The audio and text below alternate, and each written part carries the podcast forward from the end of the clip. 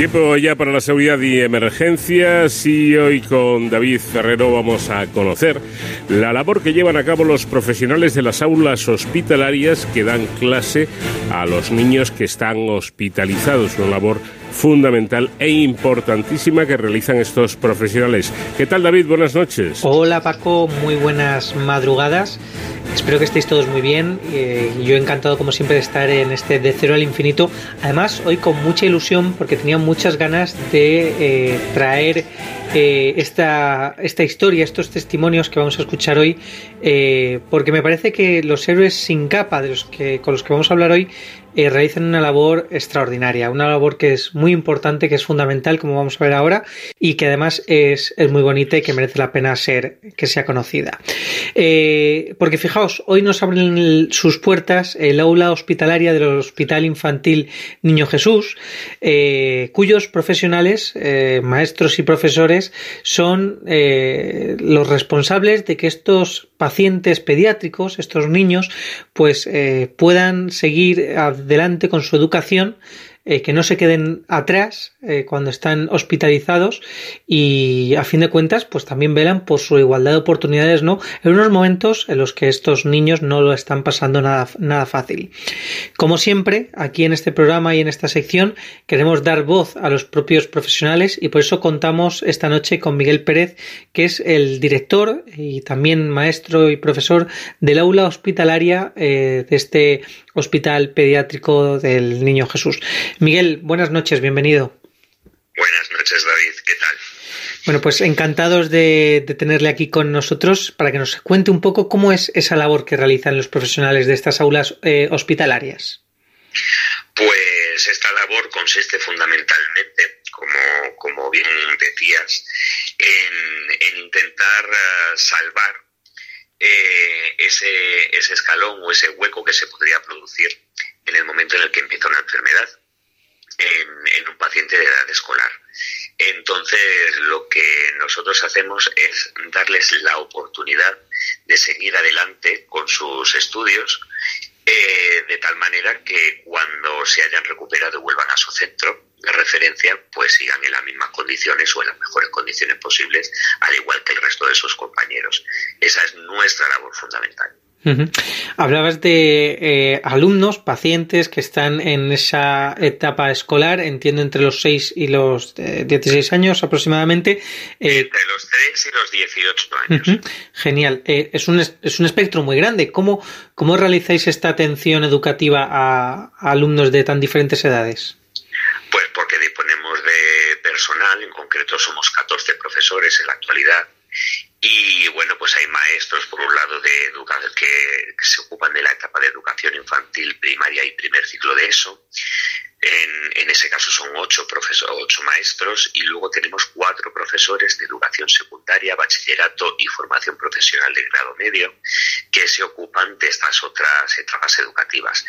Eh, aparte también eh, contamos con dos profesores del servicio de atención domiciliaria porque nuestra acción no acaba eh, en el aula hospitalaria dentro del hospital.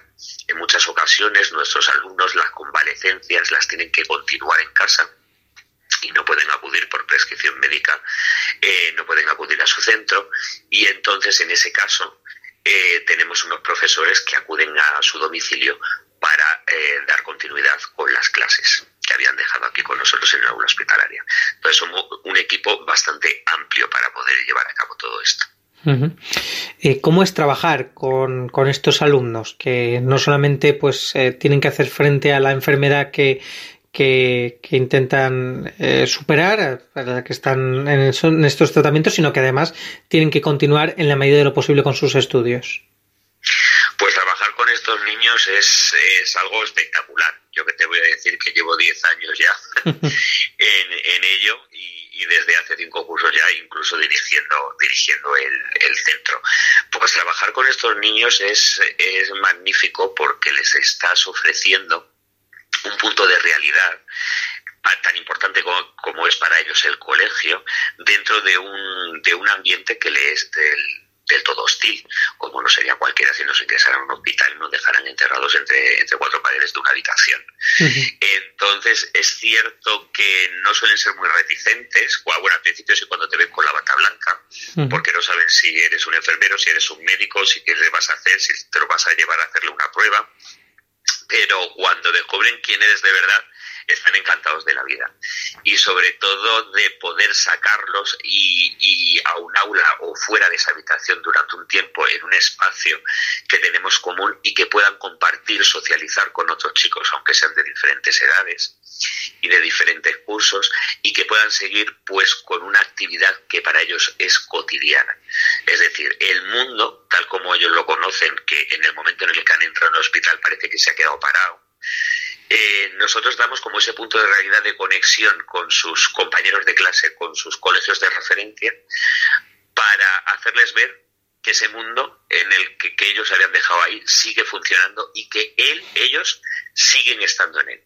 Esa es también una de las intenciones que nosotros tenemos. que, que, es fundamental, claro, que no que la vida no es solamente lo que se vive en el hospital, sino que sigue fuera, ¿no? Y, y forman parte de ella. Exacto, y que forman parte de ella. Eso es. Luego también me imagino que ellos harán sus propios compañeros de clase, nos comentaba Miguel, también amigos, ¿no?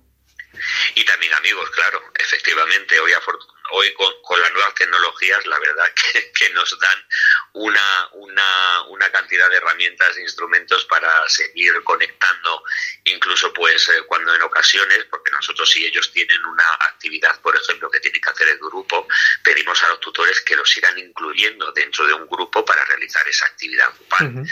o ese trabajo grupal y poder ver el producto en directo, que se lo enseñen desde su clase sus profesores y sus compañeros, cómo ha quedado eh, su parte dentro de, del conjunto del trabajo, pues eso para ellos también es muy motivador. Y les, y les hace tener ese, eh, tocar ese punto de tierra, digamos, ¿no? De estar donde deben de estar, aunque estén en una situación especial. Eh, entonces, claro, el poder seguir en contacto con compañeros, con amigos, con sus profes de clase, para ellos es una labor, o sea, para ellos es un, un, una acción, un punto muy importante uh -huh. en el proceso de recuperación uh -huh. a nivel anímico. Uh -huh. Porque, ¿qué, ¿qué tiempo de media puede estar un alumno en una aula hospitalaria? Pues eh, depende, depende de la patología que esté padeciendo. Nosotros es que somos un hospital pediátrico, es decir, que prácticamente todos los pacientes son, son digamos, son objeto de ser alumnos. Uh -huh. eh, no es lo mismo que en un hospital generalista, ¿no? Aunque, aunque hay otras uh, aulas hospitalarias en el resto de Madrid capital, así como la comunidad eh, de Madrid y el resto de España, en, en los que en, en, los que vamos, que, que se, se, tocan distintas especialidades. Mm. Tenemos unos alumnos, por ejemplo, las especialidades que tienen que ver con, con oncología o con servicios de psiquiatría, o por ejemplo nosotros que tenemos en el Niño Jesús una unidad de daño cerebral adquirido infantil, son estancias de a medio y largo plazo. Uh -huh. Es decir, por ejemplo, un niño oncológico puede estar con nosotros al principio del tratamiento como unos dos, tres meses, hasta que empieza a ir a casa donde recibe la atención del profesor que te he dicho de, de, de SAE, de, uh -huh. de Servicio de Atención Domiciliaria, y tendrá ingresos intermitentes a lo largo del tiempo que va a durar aproximadamente la convalecencia de la enfermedad, que será como un año y medio, una cosa así. En el caso de pacientes psiquiátricos, pues eh, suelen ser a lo mejor estancias más cortas, unos cuatro o cinco meses, y en el caso de los niños de daño cerebral, pues hasta 18 meses pueden estar acudiendo a uh -huh. con nosotros. ¿Y eh, sus alumnos eh, cumplen las expectativas académicas, los objetivos académicos, educativos, eh, como el resto de alumnos? Pues en la inmensa mayoría de casos tengo que decirte que sí. Tengo que decirte que sí porque la, el trabajo en coordinación con los tutores y con los centros de referencia es fundamental. Y eso es una parte muy importante para nosotros también de nuestro trabajo. Cada niño va a seguir y va a continuar con la programación que sus profesores tienen en su curso. Y de eso nos encargamos nosotros y ellos de facilitarnos cuáles son los estándares de aprendizaje que, eh, básicos para conseguir superar un trimestre o incluso para superar un curso. Entonces ese trabajo en común eh, que, que, ellos vierten sobre nosotros, nosotros lo llevamos a ellos que aunque no tengan las mismas horas de clase que podían tener en un cole, porque evidentemente van a ser una prueba en un momento determinado, le van a tener que poner un tratamiento, sí que es cierto que nuestra atención es muy individualizada. En muchas ocasiones en las aulas como mucho te puedes encontrar como hasta siete alumnos mm. en una sala más o menos normal. Luego, por ejemplo, a, lo mejor en psiquiatría te puedes encontrar hasta doce, pero no son las aulas tan numerosas que nos encontramos en los coles normalizados. En otras ocasiones también los niños por prescripción médica no pueden salir al aula y entonces la atención la haces individualizada a pie de cama. Mm. Entonces imagínate lo que aprovechan, ¿no? Lo que aprovechan ese, ese tiempo y esas explicaciones que prácticamente las están recibiendo de forma directa para, para ellos solitos, como si dijéramos. Y luego también es cierto que todas las actividades, todos los exámenes incluso que el colegio nos envía, ellos lo realizan y alcanzan los mismos objetivos al final y tienen el mismo nivel que cualquier otro compañero de, de su edad y salen con los mismos conocimientos en las mismas condiciones. Pues si lo hacen es porque los profesionales que están detrás también realizan una gran labor, así que enhorabuena. Miguel Pérez, director de este aula hospitalaria del Hospital Pediátrico Niño Jesús, y gracias también por atendernos. Nada, gracias a vosotros por querer contar con nosotros y darnos voz y poder explicar qué es lo que hacemos. Muchísimas gracias y Paco, con este, con esta bonita historia ¿no? de estos profesionales educativos que trabajan en los hospitales, eh, nos despedimos hasta la semana que viene. Hasta entonces, ya saben, protéjanse.